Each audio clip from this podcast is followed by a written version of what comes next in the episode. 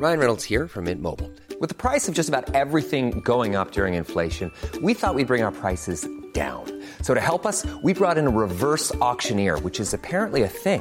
Mint Mobile unlimited premium wireless. Ready to get 30, 30, bit to get 30, bit to get 20, 20, 20, bit to get 20, 20, bit to get 15, 15, 15, 15 just 15 bucks a month. So, Give it a try at mintmobile.com slash switch. $45 upfront for three months plus taxes and fees. Promo for new customers for limited time. Unlimited more than 40 gigabytes per month. Slows. Full terms at mintmobile.com. Salut Avant de monter à bord pour votre épisode de Programme B, un mot sur notre sponsor. C'est un podcast qui s'appelle Tracer la route, proposé par les passes de télépéage Ulysse. Tracer la route, ce sont les aventures de femmes et d'hommes en voiture. Comment ces trajets, ces voyages leur ont permis de sortir du quotidien d'eux-mêmes et de tracer une nouvelle voie. Dans le deuxième épisode, par exemple, Jean revisite ses souvenirs de banquette arrière dans la 4L familiale. En un quart d'heure, il fait revivre toute une époque, celle des années 70 et des vacances populaires où il fallait partir de nuit pour aller en Bretagne et où pour les enfants l'été prenait des allures de ruée vers l'or. Partir, ça s'apprend, dit Jean, et il a bien raison. D'ailleurs, il est devenu enseignant et il en a fait une règle de vie pour lui et pour ses élèves. Pour découvrir son récit, filez donc écouter Tracer la route, disponible sur toutes les plateformes. Ça fait réaliser que ce n'est pas la destination qui compte, mais le voyage, que chaque étape nous enrichit et façonne la voie qui nous ressemble. Bonne route vers votre épisode.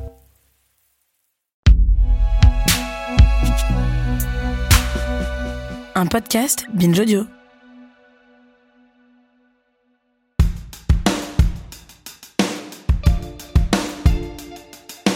Salut, c'est Thomas Rozek. La guerre en Ukraine étant dans la plupart des esprits européens, on peut sans trop s'avancer imaginer que les questions et les craintes qu'elle charrie vont se substituer au thème de campagne attendu de la toute proche élection présidentielle en France. Pour pas mal de sujets qu'on pensait voir figurer au premier rang, comme l'hôpital public, l'éducation ou le pouvoir d'achat, c'est une occasion qui risque fort d'être manquée. Et pour les autres sujets, ceux qui de toute façon avaient de grandes chances de passer, quoi qu'il arrive, au second plan, voire aux oubliettes, ça ne changera pas grand-chose. Par exemple, pas du tout au hasard, on peut là encore sans trop s'avancer imaginer que la question de l'encadrement ou de la légalisation du cannabis n'occupera qu'une portion excessivement modeste des débats. C'est pourtant, on le sait depuis longtemps, un sujet de société majeur à bien des égards. Un sujet dont les conséquences prennent parfois des allures inattendues, comme lorsqu'elles viennent rebattre les cartes des rapports entre les avocats et leurs clients vivant du trafic de stupes. C'est cette recomposition des liens très spécifiques qui lient ces deux mondes, celui de la criminalité et celui de la justice, qu'Olivia Muller vous propose d'explorer le temps de deux épisodes réalisés par Adèle Itel El Madani, dont voici le premier. Bienvenue dans Programme B.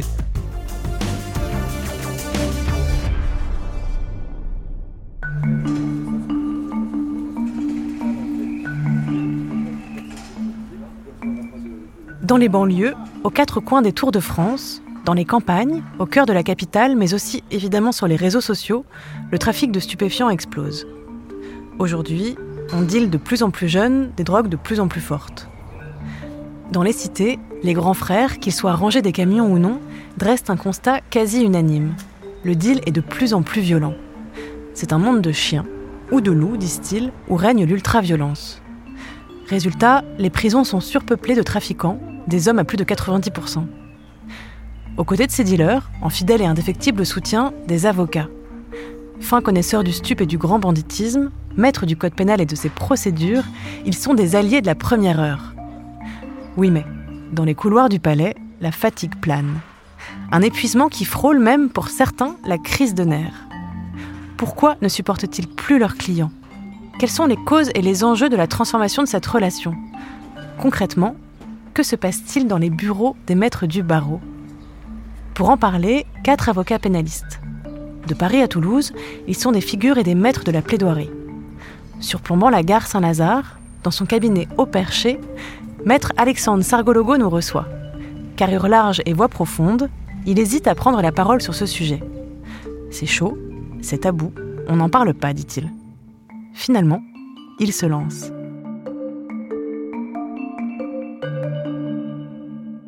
Alors, j'ai été euh, collaborateur dans les plus grands pénalistes sur la place de Paris. Euh, Pierre-Eric, qui a été un patron absolument euh, formidable. Et il se trouve que sa clientèle était à l'époque essentiellement le grand banditisme, grand banditisme qui malheureusement aujourd'hui n'existe pas. Alors je sais que je peux choquer en disant malheureusement, mais bon, il y avait quand même un certain nombre de règles et puis surtout un respect pour l'avocat qui semble, en tout cas dans la toute dernière génération, avoir disparu. Alors justement, ces règles, ces valeurs, quelles étaient-elles? De la politesse, pas d'agressivité vis-à-vis de son conseil. on voyait le conseil ou son avocat comme un allié, quelqu'un qui était là pour vous aider et on avait une obligation de moyens. Et ça, ça a vraiment son importance parce qu'on mettait en œuvre donc tous les moyens pour euh, les défendre et essayer d'obtenir le meilleur des résultats. Et à partir du moment où euh, bah, la justice, euh, dans ses décisions, s'est durcie, et elle s'est durcie, bah, cette obligation de moyens s'est transformée en obligation de résultat.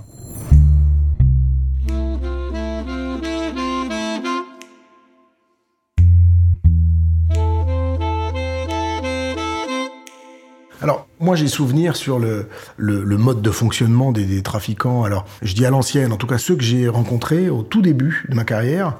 D'abord, il y avait quand même cette idée d'une certaine discrétion, et puis d'un rapport euh, aussi au trafic. J'ai un certain nombre de clients qui euh, euh, clairement faisaient du trafic de stupéfiants pour faire tourner la famille. Ils, accompagnent leurs gamins à l'école le matin. Bon, ces gens-là ont compris que ce qu'il faut, c'est se fondre clairement dans la société pour ne pas attirer l'attention, sans se retrouver en prison. Aujourd'hui, on a l'impression que la case prison, elle est, presque recherchée par le trafiquant, plus que le, bénéfice initial. Alors justement, les trafiquants, on ne les entend pas ou peu. En 2019, j'étais allée en rencontrer quelques-uns à Paris et en banlieue avec une question précise. Que deviendrez-vous si on légalise le cannabis? L'occasion, évidemment, d'étendre la conversation et de questionner leur quotidien. C'était diffusé dans Programme B, dans une émission intitulée Cannabis, le no deal. Et aujourd'hui, on en rediffuse quelques extraits. Là, en ce moment, je vais voir mes, mes clients avec euh, pas un gilet jaune, mais un gilet orange. Je sais pas si vous l'avez vu dans mon pare-brise. Pourquoi tu mets un gilet orange? Ah, bah Parce qu'avec mon camion, en ce moment, je fais des livraisons. En gros, quand euh, je descends pour aller voir un client, je mets mon camion en warning, je descends avec mon gilet orange. Personne va avoir un soupçon, quoi. Bon, voilà, après, chacun fait ce qu'il fait pour s'en sortir. À la longue, c'est pas un plaisir. Je suis Lee Takedmit, je suis euh, avocat pénaliste inscrit au barreau de Paris. Depuis 16 euh, ans, je fais ce métier maintenant. Alors je suis issu d'un milieu euh, que je dirais middle class, c'est-à-dire que mon père travaillait comme éducateur spécialisé, ma mère comme infirmière, puis infirmière psy. Je suis issu d'une fratrie de cinq enfants. Et moi, là où je voulais aller, c'était dans ce métier, devenir avocat, faire du droit pénal, défendre des gens. Voilà. Qu'est-ce que vous observez justement chez ces jeunes trafiquants? J'observe des comportements qui sont quasiment suicidaires. Un jeune dont euh, localement euh, on sait qu'il ne travaille pas, qu'il n'a pas de euh, d'activité légale et qui va présenter tous les signes extérieurs de richesse qu'on peut qu'on peut imaginer. Ça va aller des vêtements, en passant par les voitures, en passant par le train de vie en boîte de nuit. Évidemment qu'à un moment ou à un autre, ça va éveiller les soupçons.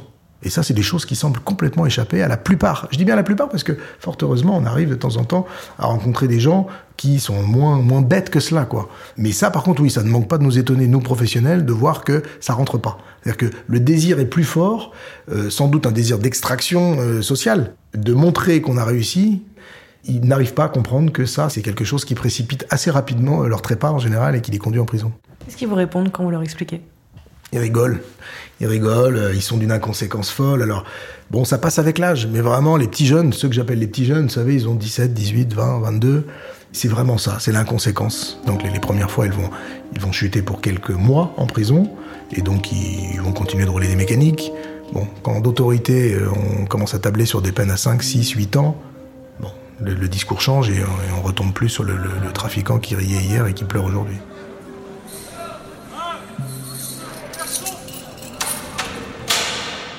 Christian Edelin, je suis avocat à Toulouse depuis 1978. Euh, Christian Etelin a défendu des milliers de délinquants, petits et grands.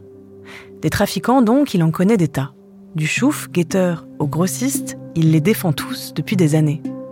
Ancien professeur de philo, figure locale et avocat puissant, il continue de penser nuit et jour la défense des plus démunis. Sensible, solide et humaniste, il nous dit, lui, ce qu'il en pense. Évidemment, pour l'avocat, ça devient de moins en moins intéressant parce qu'effectivement, on est en face de personnes qui euh, ne sont intéressées évidemment que par l'argent, c'est une mafia qui s'est organisée et la puissance conférée par l'argent à l'individu qui en possède et qui se croit hyper puissant, qui devient hyper puissant. L'impuissant devient puissant grâce à l'argent et il est l'argent. Alors euh, il impose sa volonté et l'avocat ne devient qu'un sous-fifre qui doit exécuter ce qu'il souhaite. Euh, et l'avocat peut rendre des services par la connaissance qu'il a du dossier et celui qui paie estime qu'il peut exiger tout qui n'est qu'un sous-fifre par rapport à sa puissance financière. C'est devenu euh, de plus en plus euh, le domaine de malfaiteurs chevronnés qui exercent euh, la concurrence dans le trafic de stupéfiants de façon hyper violente. C'est le capitalisme sauvage.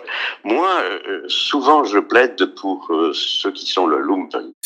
Le lumpen prolétariat est un terme marxiste. Il désigne, en gros, le sous-prolétariat c'est-à-dire euh, ceux qui sont sans argent, sans famille presque, et euh, qui vivent de ça, hein, mais euh, au jour le jour, et qui vivent à peu près du SMIC, et qui sont employés par les autres, et qui doivent marcher droit, et qui, s'ils ne font pas le chiffre, ramassent des roustes, etc. Bon, moi je défends souvent ceux-là, et, c'est leur trajectoire sociale qui m'intéresse. Après les autres, il n'y a pas grand-chose à dire. Ce sont des commerçants, ce sont des gens qui n'aiment que le fric, qui ne cherchent que le fric et qui usent de procéder par la violence pour euh, s'établir dans la concurrence et euh, superviser le travail de, ceux qu'ils ont embauchés. Bon, il nous arrive aussi de plaider euh, pour ces gens-là. Mais c'est vrai que là, ça n'a pas beaucoup d'intérêt parce qu'il n'y a pas grand-chose à dire.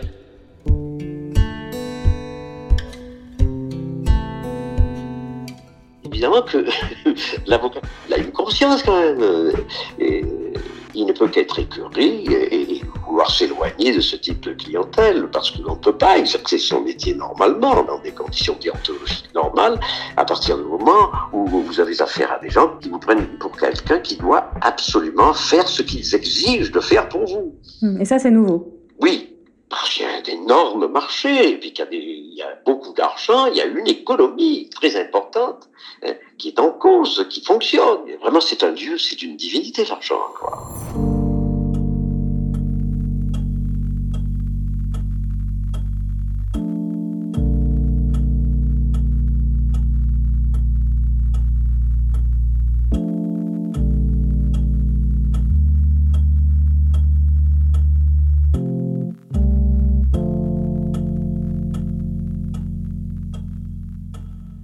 Complètement le sens de la réalité. C'est même pas le sens de l'argent, parce que la plupart n'ont pas suffisamment d'argent pour flamber très très longtemps. C'est juste euh, une perte de sens des réalités, des repères, euh, des codes moraux, sociaux, etc. Mais par contre, au niveau collectif, au niveau de la société française, oui, c'est une faillite. Comment se fait-il qu'on ne parvienne pas à endiguer un phénomène qui est un phénomène important, c'est pas si isolé que ça, qui fait que euh, voilà les repères aujourd'hui, les codes, c'est euh, vite, vite, vite, vite, vite se payer quelque chose qui va être euh, vu par les autres comme un signe de réussite sociale, un téléphone qui coûte. Bon après c'est peut-être ça fait peut-être vieux con, moi je, peux l'entendre, hein. mais malgré tout, je trouve que c'est quand même des signes d'une évolution de société et, que peut-être il y aurait des choses à faire pour lutter contre ça.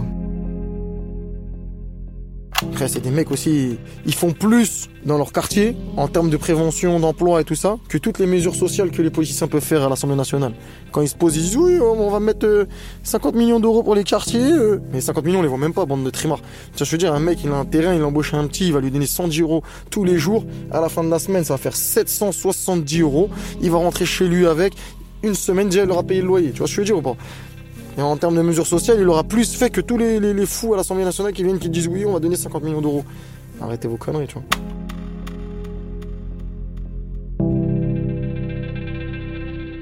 La rentabilité du trafic de stupes est énorme. Et c'est aussi un des effets pervers de euh, la sécurisation des banques. C'est-à-dire que maintenant, il n'y a pratiquement plus de braqueurs tout est tellement sécurisé que bah, plus personne s'attaque aux banques. Donc bah, l'argent, on va aller le chercher là où il se trouve. Et euh, à partir du moment où euh, vous avez une rentabilité qui est de 1 euh, sur 10 ou de 1 sur 20, aller expliquer encore une fois à un jeune que euh, en vendant du shit en vendant de la coke en une journée, il est capable euh, de se faire 1000 euros, bah, qu'il vaut mieux qu'il aille travailler en tant qu'ouvrier et gagner le SMIC. Qu'avez-vous appris auprès des trafiquants de stupéfiants en 30 ans de carrière? Bah, Rien. J'apprends rien du trafic de stupes. Nous, on est là pour les représenter devant les tribunaux à partir du moment où ils se sont fait attraper. Donc, on constate on constate une évolution, on constate que quelque chose euh, qui était euh, réservé à une certaine frange de la population, qui était un peu méprisé par le milieu de l'époque, bah, aujourd'hui euh, est disponible au premier venu. C'est ça la différence que je constate. C'est-à-dire que maintenant, plus personne va construire sa carrière de délinquant, si je puis m'exprimer ainsi. On va tout de suite attaquer par le haut du panier, à savoir le trafic de stupes. Clairement, en matière de trafic de stupes, il y aurait un avant et un après. Mais n'est-ce pas un grand classique dans le grand banditisme de dire que c'était mieux avant? N'y aurait-il pas tout bêtement un fossé générationnel entre les jeunes trafiquants et leurs avocats?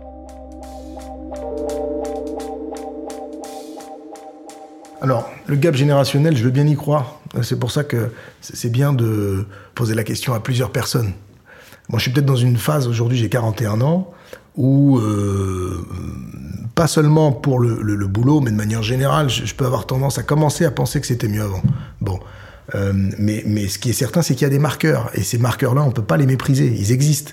Ben, on a parlé tout à l'heure de la relation euh, avocat-client on a des confrères, notamment de jeunes confrères, qui ont de vraies, vraies, vraies difficultés à intervenir sur ces dossiers, même sur les petits dossiers de trafic de stupéfiants, parce que à la moindre sortie de garde à vue, ils vont être assaillis par 5-6 euh, jeunes euh, qui vont exiger d'obtenir des informations, qui vont exiger que l'on fasse remonter des informations, c'est-à-dire que l'avocat fasse dire à la personne gardée à vue des choses, etc.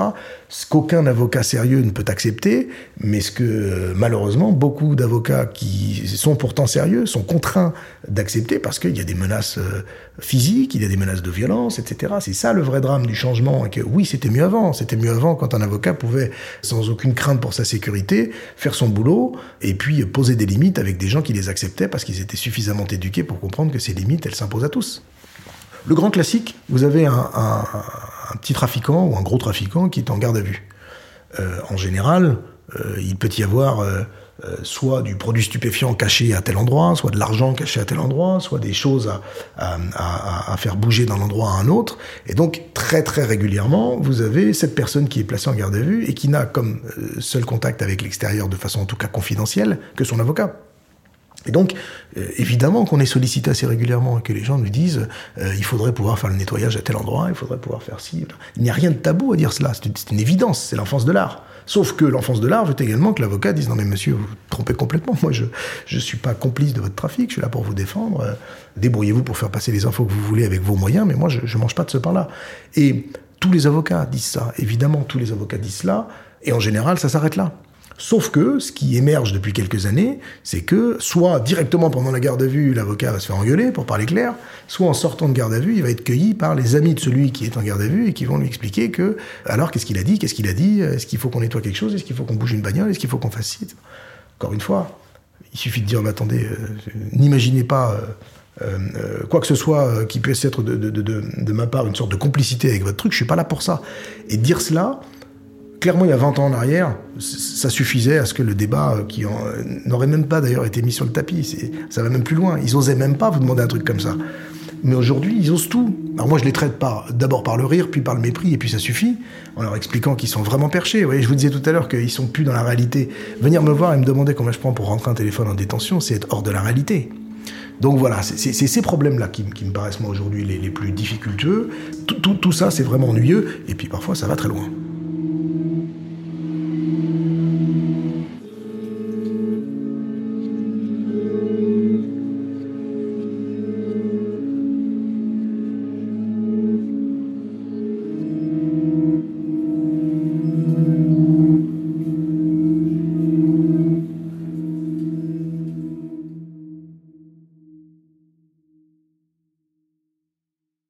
Paris Hilton, Alizé, Justin Bieber, Samina Seri, Geneviève de Fontenay. Oui, ok, vous les connaissez, mais est-ce que vous les connaissez vraiment Vraiment?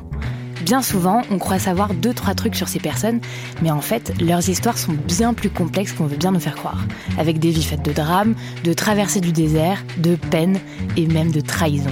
Oui, même de trahison. Tout ça, vous le découvrirez en écoutant Connaissez-vous l'histoire sur toutes les plateformes.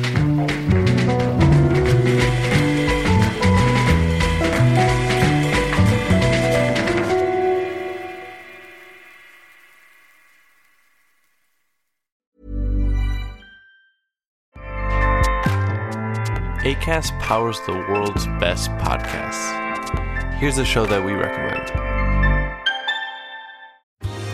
Are you a reality TV junkie? Do you ever think, dang, I wish I had someone to talk to about all the trash TV that I watch? Well, look no further, garbage lover, because Reality Gaze is a podcast for you. Hello, I'm Maddie. And I'm Poodle, and we're the Reality Gaze. We talk about all your favorite unscripted shows like The Golden Bachelor, Love is Blind, and TLC's big, messy behemoth, 90 Day Fiancé. And if you're driving to work, folding laundry, or just pretending to listen to your husband talk about sports, just put on the pod, and you've instantly got two gay besties spilling all the tea and reading these people for filth. So come at us, y'all. Find Reality Gaze wherever you listen to podcasts.